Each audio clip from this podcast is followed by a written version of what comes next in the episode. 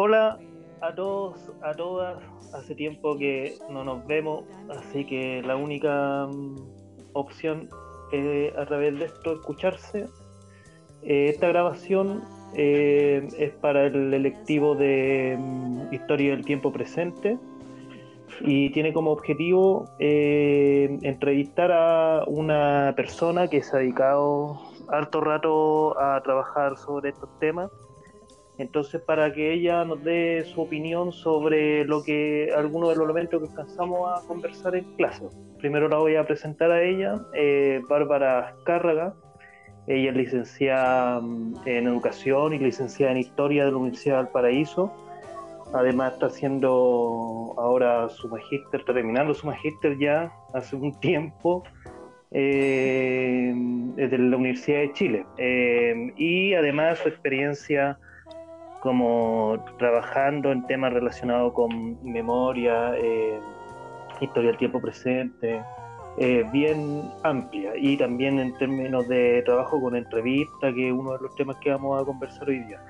Eh, Bárbara, ¿está ahí por ahí? Sí, hola. Gracias por la invitación.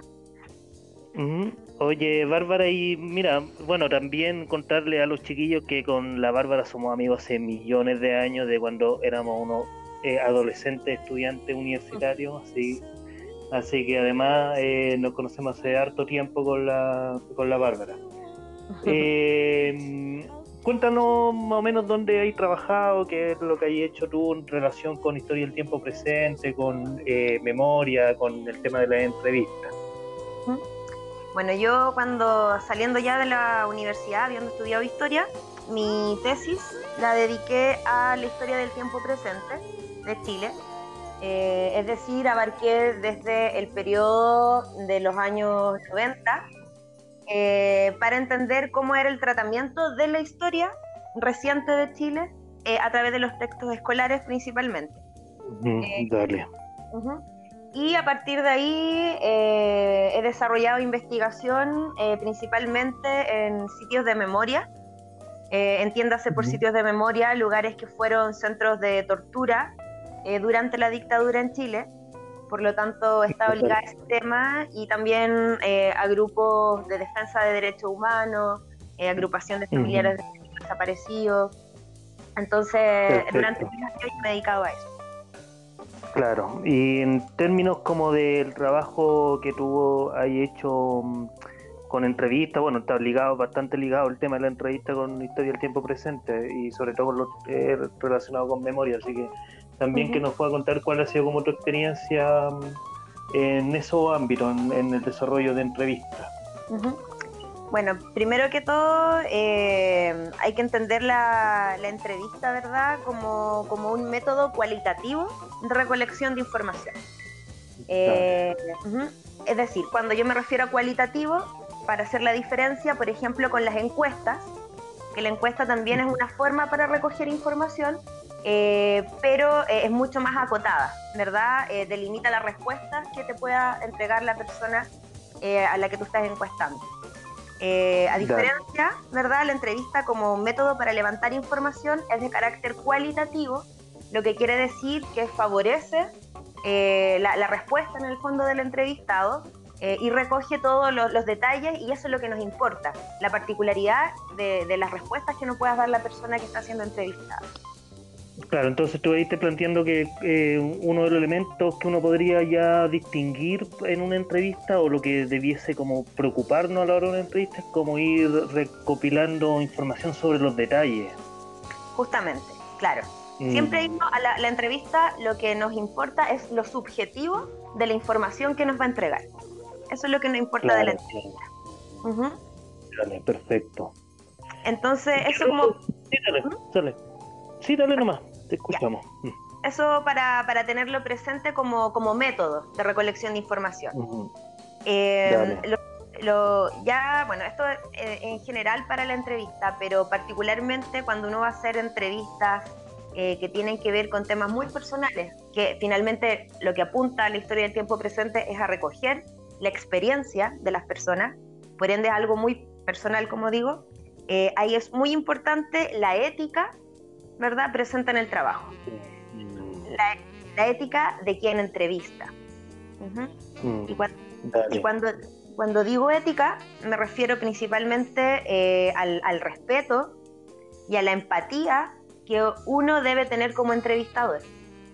Eh, muchas veces eso también se transforma en contención hacia quien uno también está entrevistando, porque al ser temas generalmente muy sensibles y muy personales, eh, se, va a dar, se, van a, se van a abrir espacios de confianza eh, donde posiblemente la persona obviamente nos va a entregar datos que probablemente a lo mejor a otras personas nunca le ha, le ha conversado, le ha transmitido.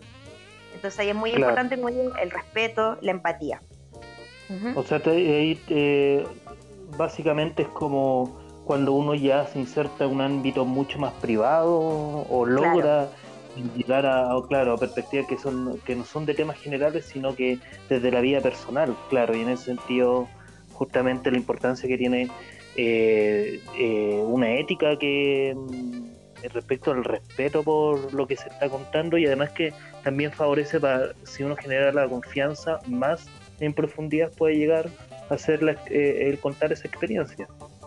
Justamente, por eso el tema del respeto, el saber escuchar, dar espacio a la mm. escucha, no, no interrumpir al, entrevistado, no cuestionar lo que el entrevistado está diciendo, hay que partir de la que la persona entrevistada está hablando desde su verdad. Por ende, todo lo que él te dice es su verdad. Y uno no tiene que cuestionar eso. Uno posteriormente, en el trabajo de análisis de información, debe contrastar, pero en el momento, eh, siempre el respeto. Y también el... y también es muy importante eh, como, como un, un, tema de confidencialidad. Cuando uno va a hacer una entrevista de este tipo, eh, tiene que existir un documento que se llama consentimiento informado. Dale. Mm. Eh, esto, eh, previo a hacer la entrevista, uno conversa con la persona, le explica de qué se trata, el por qué, los objetivos, etcétera, y eso debe estar escrito en un papel. Que, la mm. persona debe leer, la persona tiene obviamente el derecho a despejar todas las dudas, tiene derecho incluso a negarse a dar la entrevista o incluso después de haber dado la entrevista, esa persona puede comunicar que en realidad ya no quiere seguir participando y uno debe sacar los datos. O sea, eso es, algo que se debe hacer cuando uno hace entrevistas. Entonces es ah, importante, perfecto. Mm. claro, que uno genere este consentimiento con todas estas explicaciones, eh, donde la persona pueda firmar, pueda poner su nombre, pueda poner su root, y también donde quien va a entrevistar o quien sea el responsable del estudio, por ejemplo, eh, también tiene que firmar, poner su nombre, su root. En el fondo tiene que haber como alguien que, sea un responsable, finalmente. Y eso siempre va a quedar una, copia para el entrevistado y una copia para el entrevistador. Ah, perfecto, claro. Ya, me parece súper bien los, los tips que eh, nos hay enseñado, que en realidad eh, no todo el mundo lo, no los conoce. Mm, oye, y respecto a un elemento más de la entrevista. Eh, eh, es mejor ir con una pauta, es mejor pregunta abierta, pregunta que... ¿Cómo el método ya relacionado con directamente la construcción de preguntas o guiar la entrevista hacia los elementos que uno quiere ir rescatando? ¿Cómo hacerlo en ese sentido? Bueno, generalmente se trabaja con pautas de preguntas semi-estructuradas. Eh, ¿Qué quiere decir semiestructurado? Que uno eh, eh, genera, ¿verdad?, una cantidad, una cierta cantidad de preguntas, uno las lleva escritas, pero como cada, como decía al principio, las entrevistas son cualitativas, cada persona tiene sus particularidades. Por ende, esta pauta de preguntas semiestructurada nos sirve a nosotros para guiarnos, ¿verdad?, para guiar la conversación pero siempre dejándolo abierto a lo que la persona nos vaya contando, a que puedan surgir nuevas preguntas eh, en el fondo lo que uno busca es favorecer una conversación. No, no estar leyendo la pregunta a la persona, eh, en el fondo sin prestarle atención, sino que uno tiene que conocer su pauta previamente y, como digo, siempre favorecer la conversación, para generar también la intimidad en esta conversación. Para lograr el objetivo final, que es como ir relevando experiencias personales más que grandes relatos sobre lo que, lo que pasó, ¿no? Justamente, eso hace la diferencia mm. entre una entrevista y una encuesta. Claro, perfecto. preguntas cerradas. Mm, perfecto.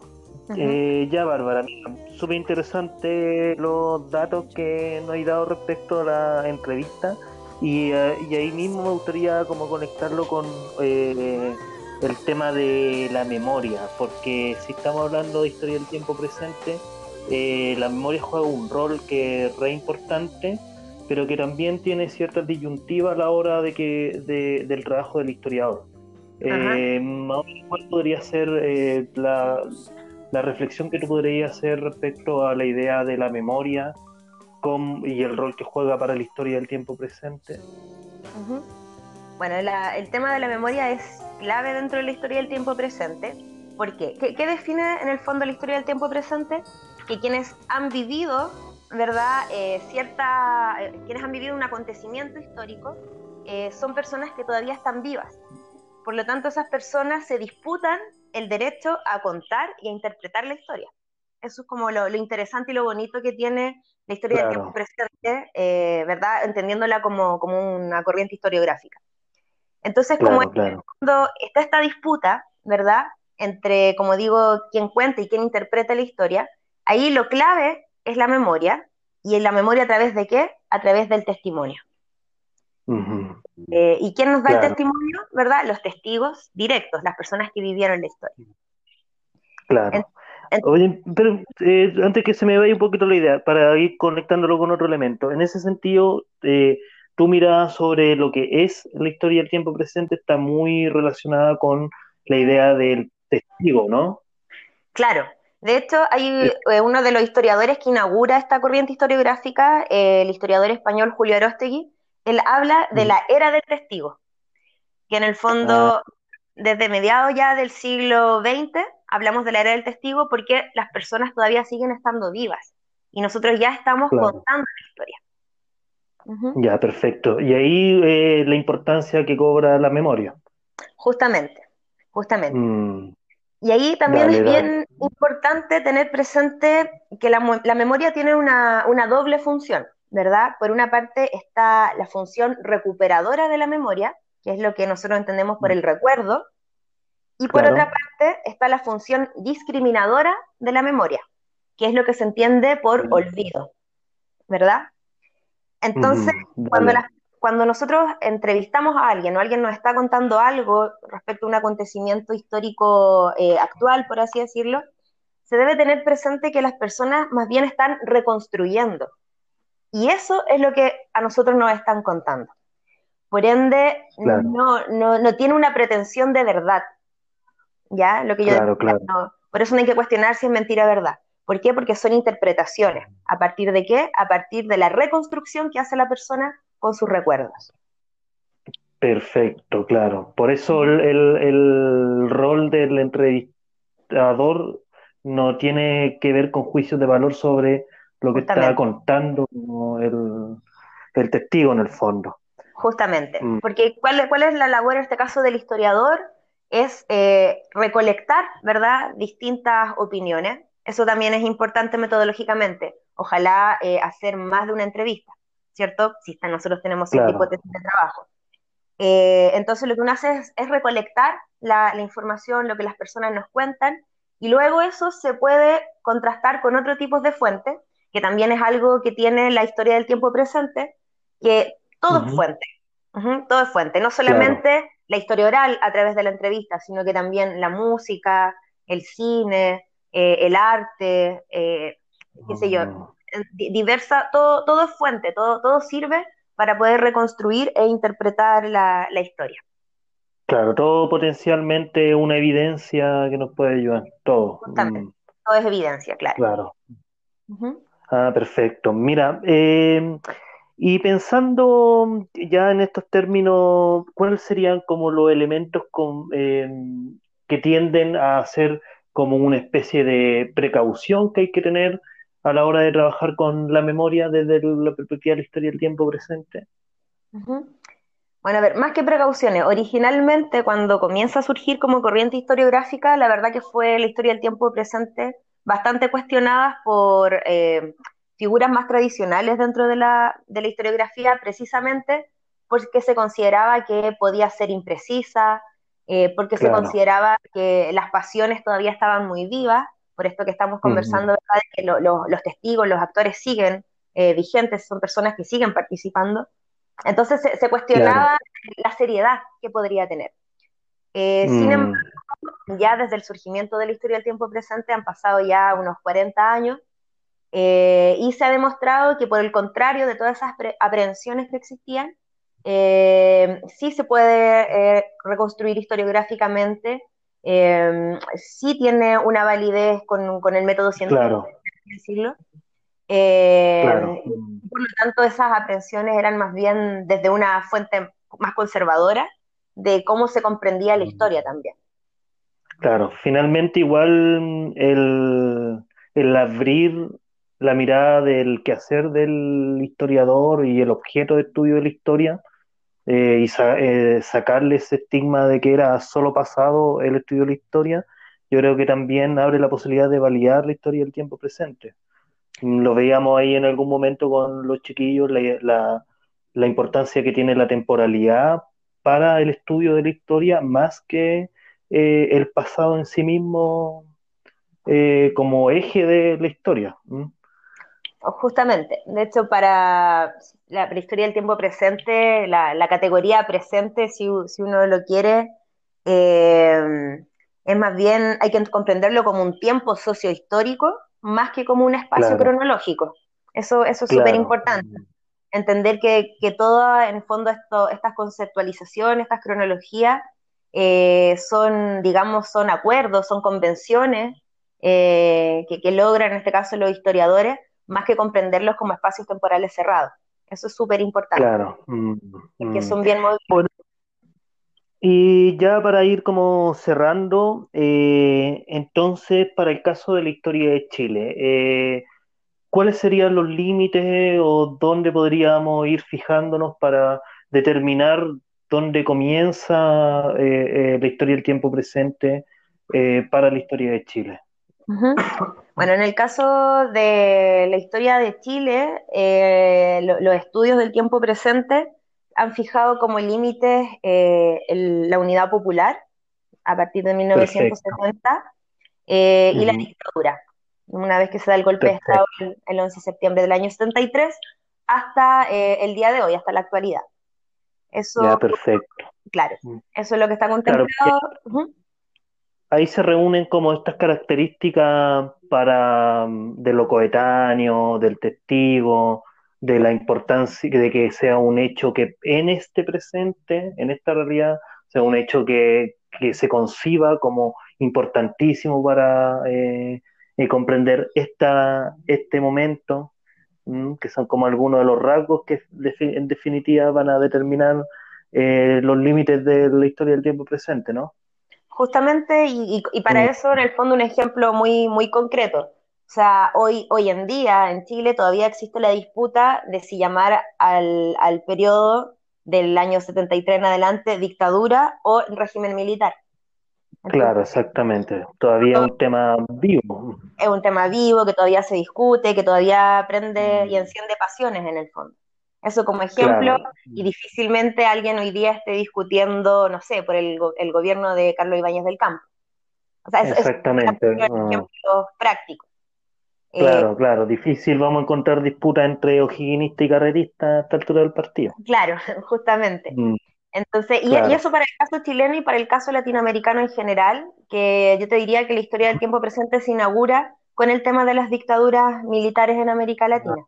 perfecto, perfecto. Así como en, ah. Europa se inaugura con eh, posterior a la Segunda Guerra Mundial, eh, o en el caso español, el franquismo, la guerra civil. claro, bueno, ahí me hiciste recordar de esa discusión que en algún momento la vimos con los chiquillos de si eh, la Revolución Francesa podía seguir marcando eh, la historia del tiempo presente o la historia contemporánea como hito fundante.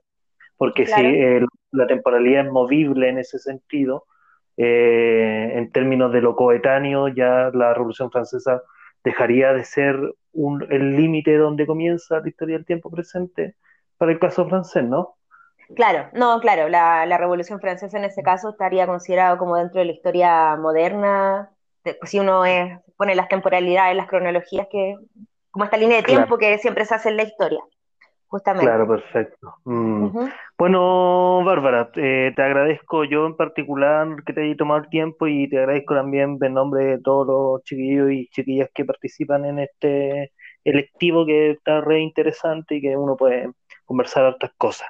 Muy bien, muchas gracias a ti por, por invitarme, yo feliz de apoyar y también saludo a todos los chiquillos y aguante con esto que está pasando. Eh, que el coronavirus ya va a pasar. ya va a pasar y lo vamos a poder estudiar como parte de la historia presente. Exactamente. luego. bueno, yo decía, de repente dice los chiquillos que ellos han vivido dos episodios que van a ser trascendentales dentro de la historia de tiempo presente, la historia mundial, que el coronavirus y el, el famoso estallido social. Justamente, son dos eh. hitos. Exactamente, ya Bárbara. Ok. Gracias. Muchas gracias. Vemos, chao. Nos vemos.